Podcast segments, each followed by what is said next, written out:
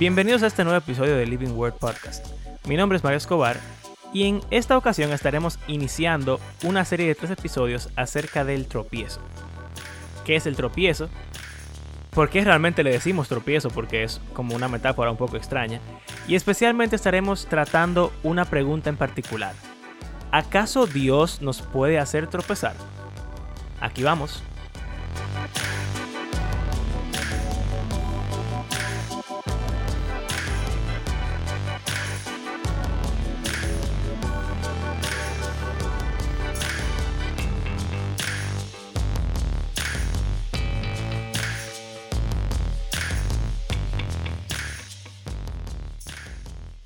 Bueno, señores, bienvenidos a este nuevo episodio. Ya estamos grabando y yo soy Mario Escobar y junto a mis compañeros que están aquí son Abraham Sánchez y y Andrés Fulcar. muy bien, señores, volvió Andrés. Wow. Tenía tres semanas Andrés sin escucharse en el podcast, Y nadie estaba escuchando el podcast por eso. pero Wow. Qué ha vuelto el hijo pródigo. Entonces, señores, hoy, aparte de Andrés, tenemos un invitado especial que nos va a acompañar en el, en el tema de hoy. Vamos a estar hablando sobre el tropiezo. Y, ¿verdad? Cuando un cristiano de tropiezo, cuando un hermano te hace tropiezo, ¿qué significa eso? Es como un tema complicado porque a veces hay como, como conflicto de intereses. No sé si a ustedes le ha pasado que como difícil decidir qué es lo que uno va a hacer en ese sentido. Pero nada, nuestro compañero, nuestro invitado de hoy es un hermano de la iglesia de Abraham y Andrés, llamado Héctor. Yo ni siquiera me sé su apellido, así que Héctor, por favor, preséntate. Dinos quién eres, quizás nos puedes contar un poco tu testimonio y, y cómo llegaste al podcast en el día de hoy. Eh, ok, muy buenas noches a todos. Eh, mi nombre es Héctor Vicente, Vicente es mi apellido, aunque mucha gente lo tiene de nombre. Eh, muchas gracias por lo de especial, cuando dijiste que era un invitado especial. Muchas gracias. Y tengo ya aproximadamente unos casi cuatro años en la iglesia que es donde pertenecemos, donde nos estamos congregando. Eh, hace aproximadamente seis años ya que el Señor salvó mi vida del abismo en el que estaba. Eh, quien les habla mencionando un poquito en lo que tú te refieres en cuanto a mi testimonio. eh, el Señor me salvó de una vida de adicciones a fármacos ilegales y alcoholismo y muy agradecido de la invitación de estar aquí compartir este tiempo con ustedes y esperamos que seamos de bendición para ustedes y para quienes nos escuchan o nos escucharán en el futuro. Es muy interesante. Yo quisiera recalcar que cuando invitamos a Héctor, no sé si Andrés va a hablar un poco más de eso. No, o sea, Andrés no pensó en el tema, simplemente lo invitó, pero cuando él dijo, vamos a hacerlo en este, yo dije, wow, puede ser muy interesante la perspectiva de Héctor con el tema de ese tropiezo, sobre todo por su testimonio y, o sea, del mundo del cual el Señor lo salvó. Y quizá, no sé, eh, va a ser muy interesante, creo yo, ver tu perspectiva eh, de lo que vamos a hablar. Y Muy bien, interesante realmente. Yo conozco muy pocas personas que compartan un testimonio similar al de Héctor. La mayoría de los cristianos que yo conozco, los cristianos promedios que yo conozco, eh, como que son personas que nacieron en la iglesia y se convirtieron al Señor de una forma progresiva, escuchando mensajes y cosas. Así que me, va me parece interesante como poder compartir contigo, Héctor, y ver qué tú tienes para, para contarnos en este sentido. Entonces, Sí, bueno, ajá. No, que te iba a decir que se podría decir que también en mi caso fue un poco progresivo, lo único que no fue en la iglesia, sino que el Señor fue trabajando poco a poco y cuando Abraham hablaba de lo de que pudiera ser interesante en ese sentido, también eh, hay temas que se podrían relacionar con el tema que tenemos que tenemos hoy en relación al, al, testimonio de mi esposa, que es quien primero viene a los pies del Señor y luego entonces ella, eh, su testimonio, pues eh, tuvo sus influencias sobre, sobre mí en cuanto a, a buscar el Señor también. Muy bien. Eh, bueno, en verdad, cuéntanos un poco de eso, porque creo que es, es algo interesante. ¿Cómo tú dirías que fue el momento en el que el Evangelio te hizo clic? Entonces, porque obviamente uno lo escucha en la calle o lo escucha en alguna iglesia que uno va en algún momento, pero como tú dices, uno muchas veces lo ignora. ¿Cuándo, ¿Qué pasó que te hizo considerar realmente el Evangelio? Bueno, la realidad es que yo no diría que llegó un punto donde yo em, empecé a considerar el Evangelio como tal. Eh, todo se remonta a, como te dije, hace algunos seis años y pico, en donde yo estaba luchando con la adicción, con la que yo estaba ah, luchando, que duré mucho tiempo luchando con esa adicción. Y eh, durante ese tiempo incluso vi psiquiatra y ese tipo de cosas. Y, y llegó un punto en mi vida donde eh, yo entendía que no había salida de la situación en la que yo estaba. Entonces, en una madrugada, eh, como a las 3 o las 4 de la mañana, yo estaba en, mi habitación y eh, no podía dormir debido al mismo tema de que estaba muy, muy drogado en ese entonces. Y en ese momento, eh, entiendo yo ahora con el conocimiento que tengo que fue una intervención divina, porque en ese momento yo vi claro que la, la, solución a mi problema, porque así fue como yo lo vi, yo lo vi como una solución a mi problema, yo entendí claramente que era Cristo, ese Cristo del que yo había escuchado hablar.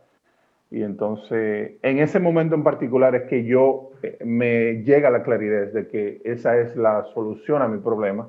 Y entonces luego yo voy a un retiro.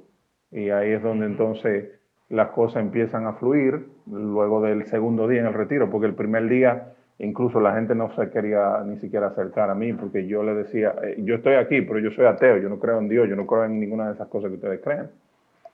Pero ya el segundo día sí hubo una especie de quebrantamiento con, una, con un mensaje que se predicó relacionado a los padres, de cómo nosotros debíamos honrar a nuestros padres, yo tuve una situación muy difícil con mi padre, porque mi papá apareció luego de que ya yo era un adolescente prácticamente. Y alguien entonces sí me abrió las escrituras para ayudarme a entender lo que ya hace un tiempo yo venía leyendo, pero no entendía, y como no entendía, no creía. Y es la parte de en Génesis.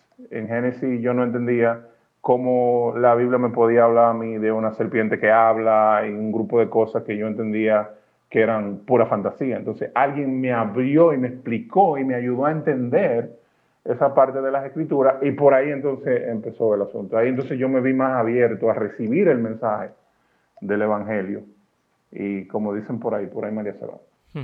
Interesante. Sí, me parece muy interesante en verdad.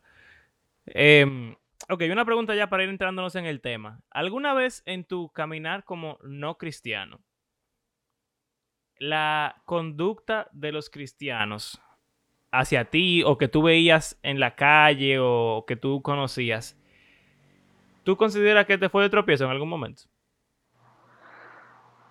Eh, yo diría que en un cierto sentido sí, porque yo tuve una crisis emocional donde un compañero, un, un amigo que yo tenía, que era compañero de, los vicios y ese tipo de cosas, me hizo una pregunta y me dijo, ¿tú crees en Dios porque te han dicho que tú crees en Dios o tú crees en Dios por el simple hecho de que tú verdaderamente crees en Dios?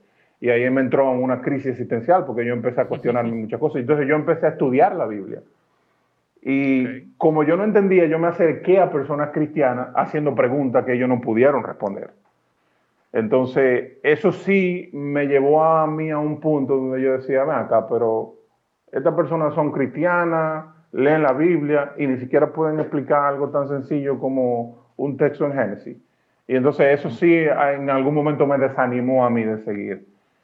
Pero así de que particular en cuanto a la conducta de una persona que pudiera serme de tropiezo a mí para ver el Evangelio como noción, no, no, no que yo recuerde. Interesante. Tropiezo intelectual. En verdad, podría en general, sí, sí, generalmente uno piensa en pecado solamente, pero Sí, en verdad yo creo está- que eso es un, algo a considerar.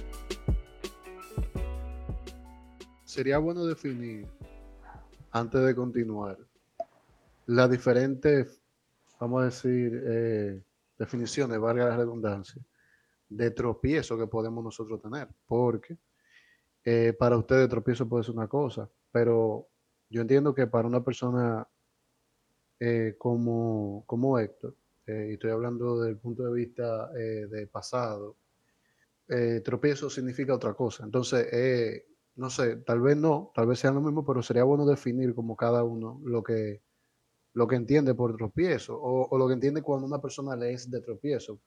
En mi caso, eh, para empezar con esa, con esa parte, eh, yo me voy mucho a, a la- al ejemplo de, aunque no fue piedra de tropiezo que le dijo realmente, pero cuando Jesús le dice a, el Señor Jesús le dice al apóstol Pedro, que no era apóstol en ese entonces todavía, apártate de mí, Satanás. Eh, cuando, cuando Pedro le dice, no, Señor, es necesario que, usted pase por, que tú pases por esto, que sé cuánto. Y la idea que me viene a la mente es cómo una persona eh, sin ningún tipo de mala intención, porque cuando una persona tiene mala intención, para mí no es una piedra de tropiezo, para mí es simplemente un... Espérate, yo quisiera decirte que sí, literalmente, después de decirle apártate de mi Satanás, le dice porque eres, me eres piedra de tropiezo. Ah, bueno, sí, es verdad, te lo dice, se lo dice al final. Pero por eso digo, para mí, cuando una persona lo hace malintencionadamente, no, yo ni siquiera lo considero piedra de tropiezo, yo lo considero eh, un ataque a, a- a mi vida espiritual. Pero piedra de tropiezo, yo entiendo que, que, o yo lo defino como algo que inintencionalmente y a veces de una forma eh, bien intencionada puede causar algún tipo de, quizás no recaída, pero sí freno, quizás duda, quizás crisis existencial, como dijo Héctor, eh, a nivel espiritual en uno, a veces a nivel también conductual. Eh, y creo que tiene niveles, no necesariamente uno llega a pecar cuando una piedra tropiezo, pero, pero puede llevarse, llevar a. Yo entiendo que, que con el simple hecho de provocar un pensamiento, eh, vamos a decir, turbio, eh, ya está siendo parte de un, de, de un inicio de un tropiezo. Entonces, esa es mi definición. No sé si estaré quizá explicándome bien, pero sería bueno como que todos dijéramos la definición de que entendemos, porque creo que es importante que quede claro el concepto antes de seguir. Por lo menos Yo- nosotros entendemos.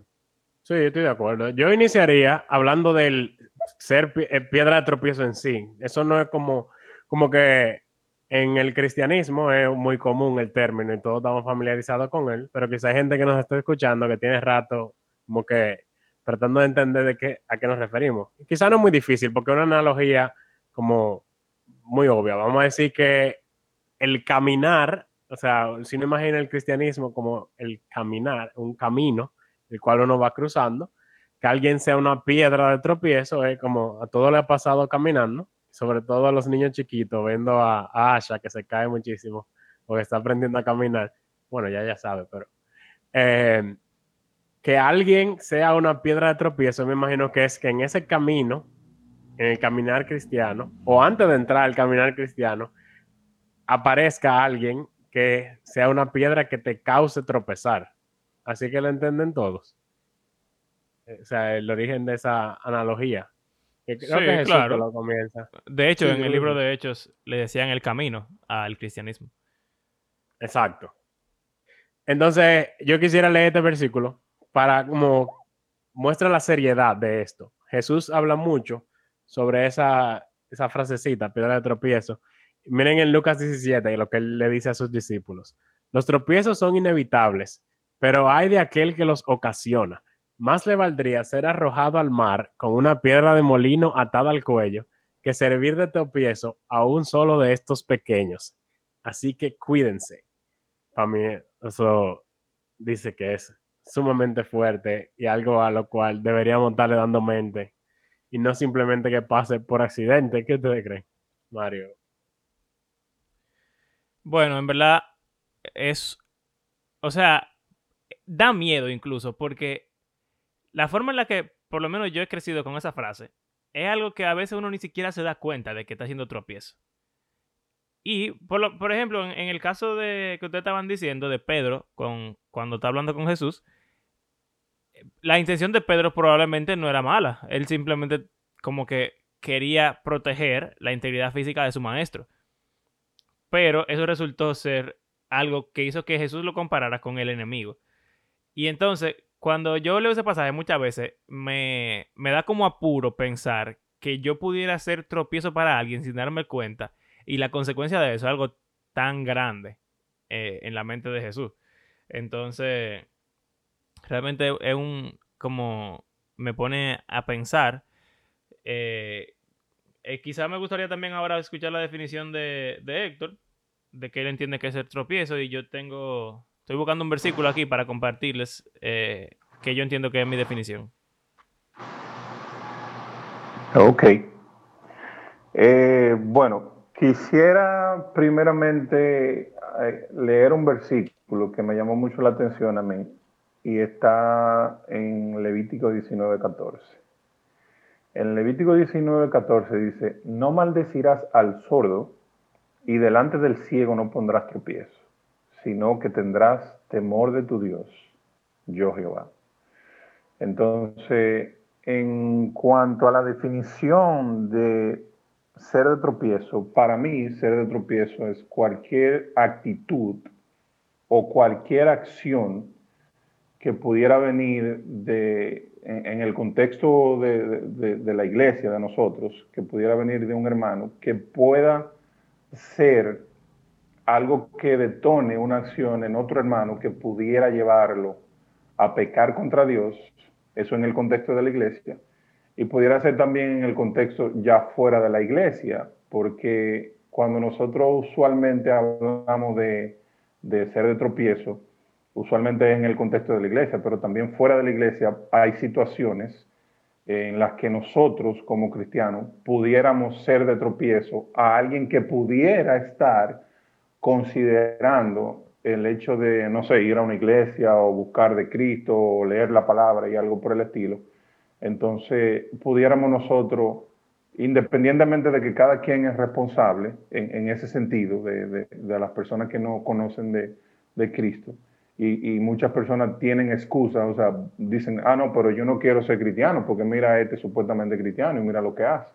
Entonces, para mí se trata más de eso, de, cualquier actitud o cualquier acción que pudiera, pues, llevar a una persona a pecar contra Dios o a no considerar el Evangelio o no a considerar la iglesia o no a considerar la palabra de Dios eh, como algo que él pudiera eh, acudir, alguien o algo a quien él pudiera acudir.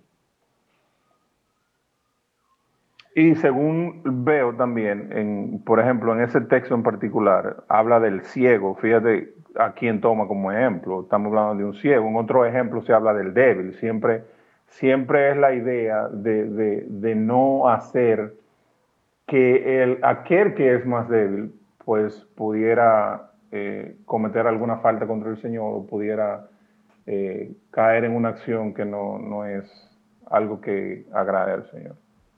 Eh, interesante que tú notes eso, porque Jesús también dice como estos pequeños, o estos que son chiquitos, o como si fueran niños, pero no, no está hablando de niños en el contexto. O sea que lo pone como más débil también. Sí, y de hecho, en uno de los pasajes que seguramente vamos a hablar eh, a continuación, se habla de esa diferencia entre el cristiano fuerte y el débil.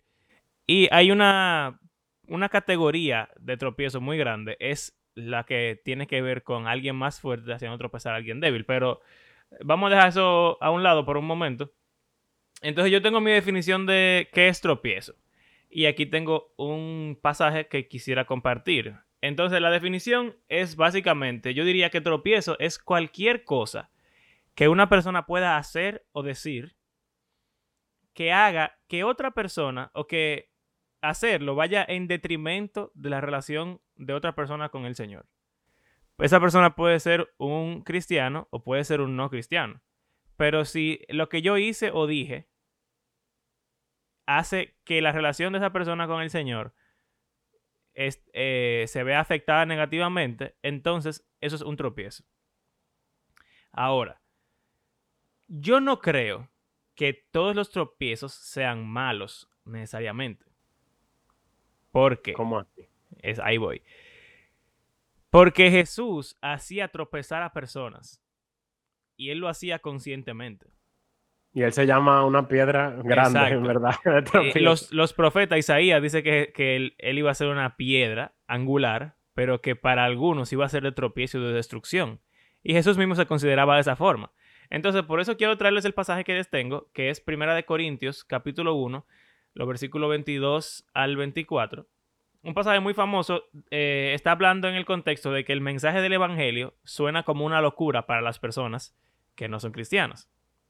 Entonces dice, eh, Primera de Corintios 1, 22, los judíos piden señales milagrosas y los gentiles buscan sabiduría, mientras que nosotros predicamos a Cristo crucificado. Entonces, oigan aquí. Este mensaje es de tropiezo para los judíos y es locura para los gentiles. Pero, para los que Dios ha llamado, los mismos, los mismos judíos que gentiles, Cristo es el poder de Dios y la sabiduría de Dios. Entonces, hay veces que por uno hacer lo correcto o decir lo que es correcto, uno pudiera constituirse en tropiezo para otra persona. En cuyo caso, no creo que Jesús nos diría que nos atáramos una piedra de molino y nos tiráramos al, río. En, cuyo caso yo creo que Jesús le diría a la otra persona que él tiene oídos y no oye y ojos y no quiere ver. Entonces, ajá. Importante, importante es definir que el término hacer lo correcto tiene un, obviamente, esto y esto simplemente lo, lo pongo ahí para que para que no dé tiempo a nadie que escuche esto a lucurar nada extraño. Eh, y después digan que Mario dijo. Pero eso correcto que tú acabas de decir, o sea, si nosotros estamos haciendo lo correcto, es obviamente delante del juez justo y lo que Dios manda. Eh, y, si lo, y si lo definimos en base a lo que ustedes están diciendo, eh, nosotros tenemos dos vertientes. Tenemos tú haces lo que Dios manda, lo que le agrada a Él, su obra, etcétera, etcétera y él estando agradado contigo, va a haber personas que eso le va a hacer de tropiezo. ¿Por qué? Porque están en contra. Al que está en contra, eso le va a hacer de tropiezo. Al que trata de llevar la voluntad de Dios, si le presentan algo en contra, como tú dijiste, hay diferentes como categorías de, de, de piedra de tropiezo, pero si le presentan algo en contra de eso que, de ese camino, entonces es una piedra de tropiezo. Como definimos al principio, el término es, es es una analogía, o sea, es una metáfora, una piedra en medio de un camino. El, que va del camino del mal, si se le pone una piedra de la justicia en el medio y de lo que está bien, eso va a ser una piedra de tropiezo. Pero el que va por el camino de la, de, el camino correcto, aunque el Señor nos manda a transitar, si, sepa, si hay algo que va a, a, estorbar ese camino, entonces eso también es una piedra de. Entonces, como que el término se puede utilizar para ambas cosas, pero siempre el parámetro es obviamente, eh, la verdad y el camino que el Señor nos ha trazado, que llevemos a través de su palabra.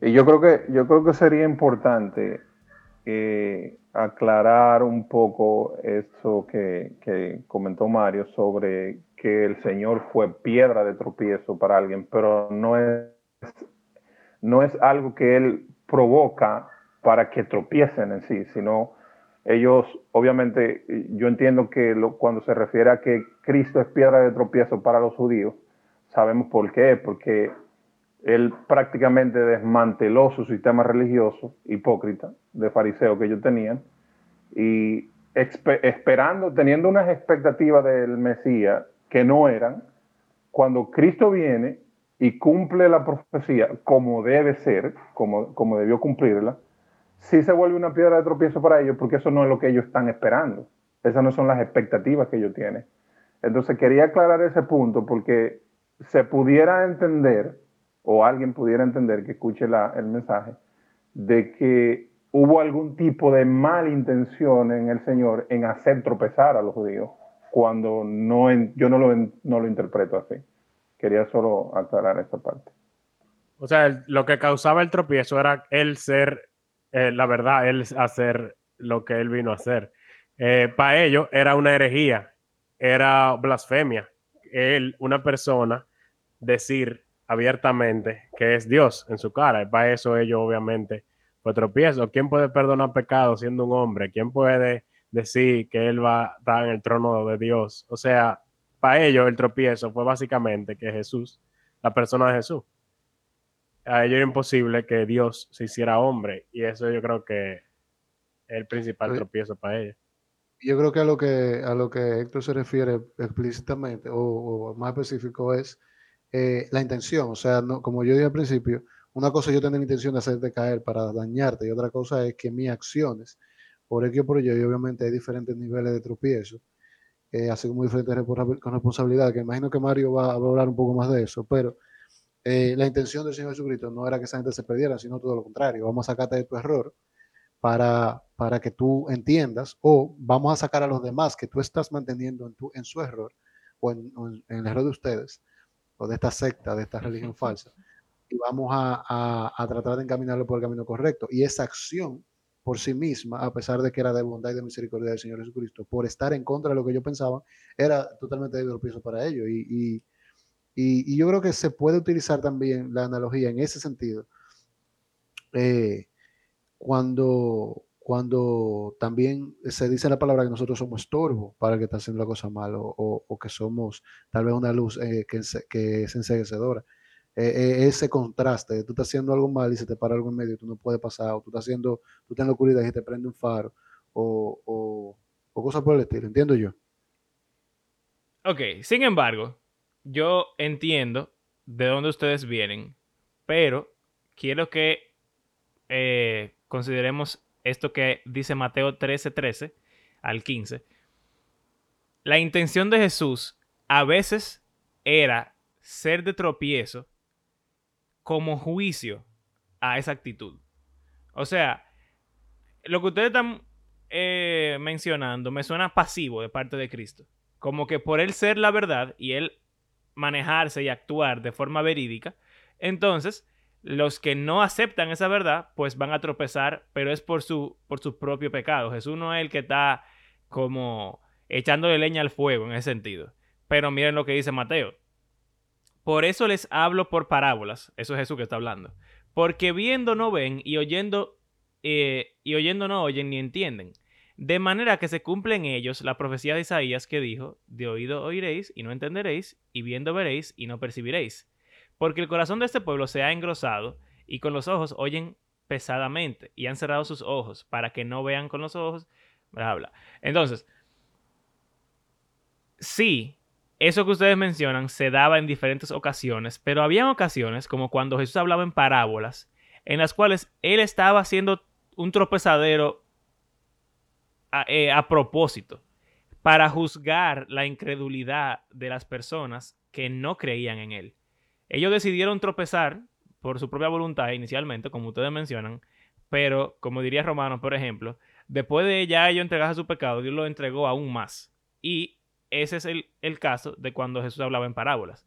Entonces, con esto no estoy diciendo que un cristiano debería necesariamente seguir el ejemplo de Jesús en este sentido, y, pero tampoco lo estoy negando. O sea, hay veces que una persona está tan necia, como diría André, o tan negada a la verdad, que simplemente uno lo entrega y ya. Entonces, eso irá en detrimento de la relación de esa persona con Dios. Lo que pasa es que la razón por la cual uno lo está haciendo, o en el caso de Jesús, Jesús lo está haciendo, es porque esa persona ya ha ido a un punto de alejarse del Señor y Jesús básicamente lo que está haciendo es como aumentando esa situación. No sé qué ustedes piensan. O sea, como Dios endureciendo el corazón de Faraón, que ya de por sí estaba duro por él mismo. Pero chequea esto. Sí, pero ya eso es un juicio, señores. Tenemos que, que estar claro en ese sentido de que eso es un juicio. O sea, la misericordia de Dios, todos sabemos que la misericordia de Dios, la gracia de Dios, tiene un límite para aquellos que están apartados de Él. Entonces, llega un momento donde ya la gracia se acaba, esa es la realidad. Entonces, sí viene un juicio. Entonces, yo difiero un poco de ti en ese sentido de que, de que sea que Él está haciendo de tropiezo a propósito, no, es simplemente un juicio. No, no, Él no está intentando de que ellos tropiecen, Él le está mandando un juicio él está diciendo, oye, como ya yo me he cansado de hablar con ustedes, ya yo le he explicado el Evangelio, ya yo he predicado tantas cosas, ya yo le he mostrado que yo soy el cumplimiento de la profecía, entonces de aquí en adelante, como ya ustedes están completamente cerrados, entonces de aquí en adelante yo voy a hablar de una forma que ustedes ni siquiera me van a entender. Tienen su es un juicio. Es un juicio. Es así. Así que yo lo veo. O sea, yo te voy a poner dos ejemplos. Para que tú, tres, te voy a poner tres. Eh, no te voy a poner dos porque el otro no me acuerdo el nombre. Tú tienes el caso de Nicodemo y tú tienes el caso de un saqueo. Eh, saqueo, a pesar de que no era un líder religioso, estamos hablando de una persona que estaba literalmente en una posición que era totalmente contraria al pueblo de Dios. Sabemos que Dios no vino, el Señor Jesucristo no vino en una, vamos a decir, en un setting político, pero eh, era notorio tanto en su en su actuar como en las cosas que dijo, que él entendía lo que estaba pasando políticamente. Eh, y en el caso de Nicodemo, estamos hablando de dos personas, eh, y más en el caso de Nicodemo realmente, que era un líder religioso, una persona que, que normalmente lo que recibía, lo que escuchaba, lo que veía en el grupo de personas con las que se codiaba era una tiradera entre, entre el Señor Jesucristo y ellos, los, los, los escribas, los fariseos, ese tipo de, de hermanos. Y, y como dice Héctor, había un juicio ya de parte de Dios. ¿Por qué? Porque ellos estaban siendo ellos de tropiezo al pueblo en cuanto a, buscar, porque yo creo que pasa con todas las sectas eh, y con todas las, religiones falsas, que hay gente que está sinceramente buscando eh, agradar a Dios ahí y, y, no puede encontrar la verdad, no solamente porque están eh, con sus ojos entenebrecidos y vendados, sino porque también tienen un liderazgo que lo está distrayendo. Entonces entiendo que hacia los, hacia los líderes religiosos eh, había un juicio, como dice Mario, el Señor Jesucristo ya le tenía cierto, cierto trato, pero lo que yo entiendo eh, es que la intención del corazón del Señor en, ese trato no era que se perdieran, no era causarles mal, era confrontarlos con su pecado, hacer juicio, corregirlos y abrazar y recibir a todo el que se arrepentiera de ese grupo. Y es lo que pasó entonces con Nicodemo. Es una persona que vino a Jesús de noche, vino con miedo, vino avergonzado, vino escondiéndose, porque todavía le importaba mucho su posición.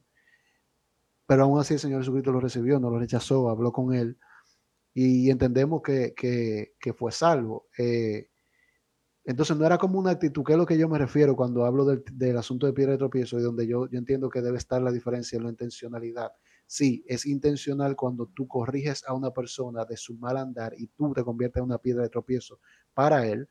Tú no estás siendo pasivo, pero tu intención, que en el mismo caso yo creo personalmente, del Señor Jesucristo con los fariseos, con los publicanos, eh, bueno, no sé si los publicanos, pero sí los lo escribas, los fariseos, los líderes religiosos, era confrontarlos, eh, darles juicio y si se arrepentían, recibirlo, que es lo mismo que hace con todos nosotros. Entonces, eh, ya llega un punto donde, eh, como dice eh, Héctor, esto no va a pasar. llega un punto donde ya, y, entiendo que es el caso, es, un poco difícil explicar tal vez, pero entiendo que también el caso del faraón. Ya había un tema que estaba predicho y, y, y casi mente, o sea, sí, ya tú no tienes ningún tipo de arreglo. Eh, cosa que nosotros realmente no, no, no tenemos mucha voz ahí, pero es lo que yo entiendo. Nosotros, el Señor Jesucristo, en su intención, al tratar así a los líderes religiosos, no estaba que ellos no se pudieran levantar, sino confrontarlos, juzgarlos, decirles su responsabilidad frente a lo que estaba sucediendo en el pueblo judío a nivel religioso. Y si ellos se arrepentían por su palabra, entonces él lo iba a recibir con amor y con misericordia, igual como recibe a cada uno de nosotros. Entonces, por eso yo entiendo que la intención es muy importante ahí. Yo, yo quisiera eh, usar, y creo que entiendo lo que está diciendo Mario, y está relacionado con eso que tú decías también, Andrés. O sea, hay veces que las personas, su tropiezo es Dios mismo. O sea, en este caso, para ellos, Jesús era un tropiezo para ellos. Y para muchas personas, Dios es de tropiezo. ¿Por qué? Porque ellos no están de acuerdo en la forma en la cual Dios decide gobernar la creación, básicamente. Si yo estoy en completo desacuerdo con la forma en la que Dios opera, yo me opongo a Él y me revelo en contra de Él, porque yo entiendo que yo tengo razón y Dios no. En ese sentido, para esa persona, el tropiezo de Dios. Y yo, y en, en ateísmo, esto se ve muchísimo, que acusan a Dios de muchísimas cosas, que ellos entienden que Dios hace mal y que si ellos estuvieran en esa posición, ellos lo harían diferente. Obviamente ese es el epítome del orgullo y eh, una ceguera para nosotros como creyentes. Sin embargo, para ellos su mayor impedimento es el Señor mismo, su carácter, la forma en la que Él creó el mundo, la forma en la que Él se relaciona con los humanos, la forma en la que Él se relaciona en, la Biblia, en el Antiguo Testamento, eh, lo que mismo Jesús hizo. O sea, para ellos, Dios es el tropiezo. Creo que lo que Mario quería eh, enfatizar. Ellos se oponen a quien Dios es. Y pudiésemos decir que el pecado es básicamente eso. O sea, el que no, el que rechaza al Señor por completo, es porque entiende que el Señor, que, o sea, no le interesa lo que el Señor pudiese tener que ofrecer. o sea, ignorando que el Señor es nuestro creador y que Él nos ama y que Él tiene eh, la mejor intención para con nosotros y que no quiere que nadie perezca, sino que todos nos arrepintamos. Pero hay personas que simplemente tienen el corazón tan endurecido que el carácter de Dios, en vez de eh, ablandarlos, lo que lo hace es que los endurece aún más. Sí, o sea, realmente, miren, yo lo que creo es que estamos diciendo lo mismo, solamente que la forma de decirlo es un poco incómoda cuando uno dice, ah, Dios hace tropezar a una persona adrede. Pero quiero ponerle dos ejemplos simplemente. Porque lo que yo creo es, Héctor lo dijo, Héctor dijo, yo creo lo mismo que yo. Él dijo que él no cree que eso es un tropiezo de parte de Dios, sino que es un juicio. Lo que yo estoy diciendo es que el juicio de Dios viene como un tropiezo para las personas. O sea, ese es el juicio. Y quiero ponerle dos ejemplos. Uno es de, una, de un himno popular que creo que ustedes cantan en su iglesia también, que se llama Poderoso Gigante. Dice, eh, hablando acerca de los enemigos, Dice, ¿eh? los que me persiguen nunca prevalecerán. Dice, tropezarán y ante ti humillados quedarán y tendrán eterna confusión que nunca olvidarán. Ahí, eso está tomando de la forma de hablar de, los salmistas. Cuando sus enemigos vienen en contra de ellos, sea David u otros autores, ellos le piden al Señor como que, hey, al otro tropezar en el camino para que no me acaben a mí. Acábalo tú a ellos. Entonces, esa forma de hablar... Ajá. Yo, lo que yo creo es que la confusión viene porque la definición que dimos al principio es que una piedra de tropiezo eh, para nosotros los cristianos, y por eso yo estoy haciendo la diferencia, nos lleva o nos puede llevar a pecar. Cuando tú hablas del tropiezo que el Señor está provocando, es un tropiezo con una intención. No, es que también puede llevar a pecar a la gente, depende de cómo lo tomes. Es que, como yo decía, el ateo, eso hace que el ateo peque. Mira lo de los fariseos, o sea, los fariseos pecaron más por lo que Jesús hacía, y él lo sabía.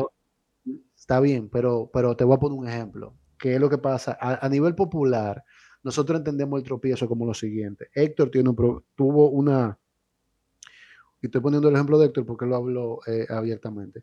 Tuvo una, un pasado donde, donde hay temas de adicción y de, y de, y de asuntos eh, de eh, alcoholismo, ¿verdad? Nosotros entendemos popularmente, yo lo que quiero es, que, es aclarar esto para que el, el concepto no se mezcle. Eh, para Héctor fuera, tal vez, no sé si él está, y eso ya el Señor lo quitó totalmente de él, él, si quiere lo puede comentar o no, pero para él pudiera ser un tropiezo que yo, que soy una persona que nunca viví ese tipo de vida, me siente con él en un restaurante con una cerveza. Y, y, hay dos cosas. Puede ser tropiezo para él y, de, de, mi punto y desde mi lado, o sea, desde mi cancha, totalmente inintencional.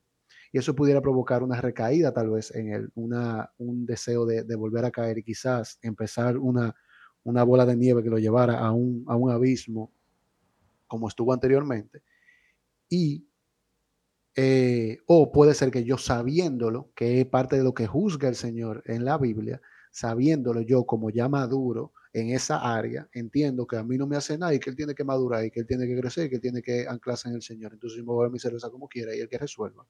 Eh, cuando nosotros hablamos de, de, tropiezo y de piedra de tropiezo, esa es la imagen que nos llega a la cabeza. Yo entiendo, y Héctor también entiende por lo que dijo, entiendo que entiende lo que ustedes están diciendo con el tema del tropiezo eh, de Dios hacia, las, hacia los, los impíos, los inconversos. Dijimos que no íbamos a decir impíos, pero los inconversos.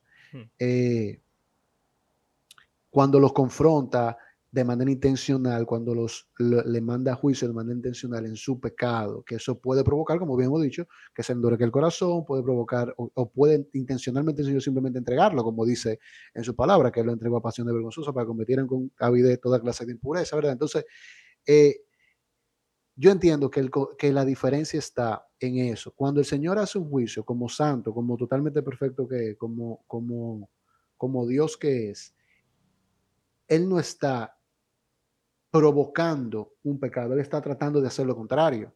Cuando digo tratando, no es que Él no lo logra porque Él no pudo, sino su intención no es que, el peque, que pequen más. Y, eh, entiendo yo, ya cuando lo entregan, yo entiendo que no está haciendo pie de tropiezo, simplemente lo está tirando porque la piedra de tropiezo te cae y te levanta, la piedra de tropiezo es un camino más para adelante. Cuando yo te tiro es un abismo, yo te solté fuera para allá y, no tengo más nada que ver contigo. Entiendo que por eso es que viene como la confusión. Eh, y tal vez estamos hablando de lo mismo, pero es como tratar de aclarar el concepto. Sí, lo que tú estás diciendo es totalmente cierto, pero es como, es como dos aplicaciones desde dos puntos de vista distintos a dos tipos de, de, de accionares distintos yo no creo que, y nosotros podemos provocar el mismo efecto que ustedes están diciendo que Dios provoca en los impíos. Cuando nosotros, por ejemplo, Abraham, eh, yo encuentro que está haciendo un infiel a su esposa y yo voy donde él y, lo confronto. La Biblia me dice que yo vaya con, para donde él una sola vez, ¿verdad? Y él no me hace caso, yo vaya de nuevo. No me hace caso, vaya con un testigo. Y si no me hace caso, lo lleve a la iglesia. Si yo lo llevo a la iglesia ella, eh, o a los pastores y todo eso, y empiezan una disciplina con él, eso, eso puede provocar en el, en el en el corazón pecaminoso de Abraham, orgulloso, un despliegue de más, de, un pecado mayor aún mayor. Pero mi intención y lo que yo estaba buscando no era que él pecara más. Yo fui de tropiezo en su camino, pues, o traté de ser de tropiezo en su camino, y él se tiró. Él siguió su camino normal, él me voló y, simplemente siguió pecando más. Entonces, por eso es como que, eh, eh, no sé, para mí es como esa, esa, esa distancia que yo quisiera como que viéramos los, dos los dos brazos del mismo monstruo y, y, entender que una cosa se aplica a una y otra cosa se puede aplicar a otra. Entiendo yo, no sé. Exacto, o sea, yo lo que creo es que hay es como un tipo diferente de tropiezo, pero mi, como que lo que quiero lograr es que veamos que en la Biblia el lenguaje es, es similar. O sea, nosotros podemos definirlo diferente y creo que eso es útil para no confundir la forma en la que Dios trata con nosotros eh, y pensar en, su trato como algo que no es. Yo creo que en, ese sentido es bueno tomar en consideración lo que ustedes están diciendo. Pero al mismo tiempo, nuestro lenguaje como cristianos, creo que también pudiéramos eh, crecer en el sentido de, de, leer, por ejemplo, pasajes como Jeremías 6:21, que dice, por tanto, Jehová dice esto, he aquí, yo pongo a este pueblo tropiezos y caerán en ellos los padres y los hijos juntamente. El vecino y su compañero perecerán. O sea, lo que estamos diciendo es lo mismo. Esto es en este caso un juicio. Lo único que yo estoy como queriendo traer a la conversación es que la forma en la que la Biblia lo habla es con el mismo lenguaje.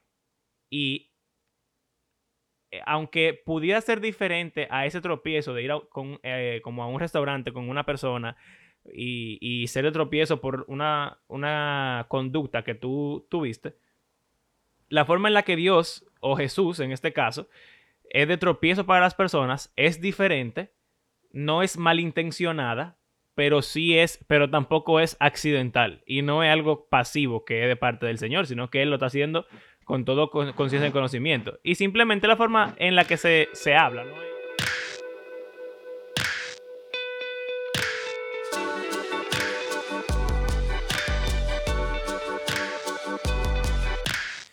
Gracias por acompañarnos en este episodio. Les recordamos que hacemos este podcast porque creemos que la Biblia es un libro que está vivo y que tiene el poder de Dios para transformar la vida de sus lectores y también todo el mundo. En la segunda parte de esta conversación estaremos hablando acerca de los diferentes escenarios en los cuales se puede dar el tropiezo. Generalmente tienen que haber dos personas involucradas en este proceso y eso estaremos explorando. Si disfrutan de nuestro podcast, les invitamos a compartirlo en las redes sociales y si quieren apoyarnos económicamente pueden hacerlo por medio de nuestras plataformas de PayPal o Patreon. Como de costumbre, queremos agradecer a cada uno de ustedes que ha convertido este podcast en parte de su rutina semanal y será hasta la próxima. Hasta luego.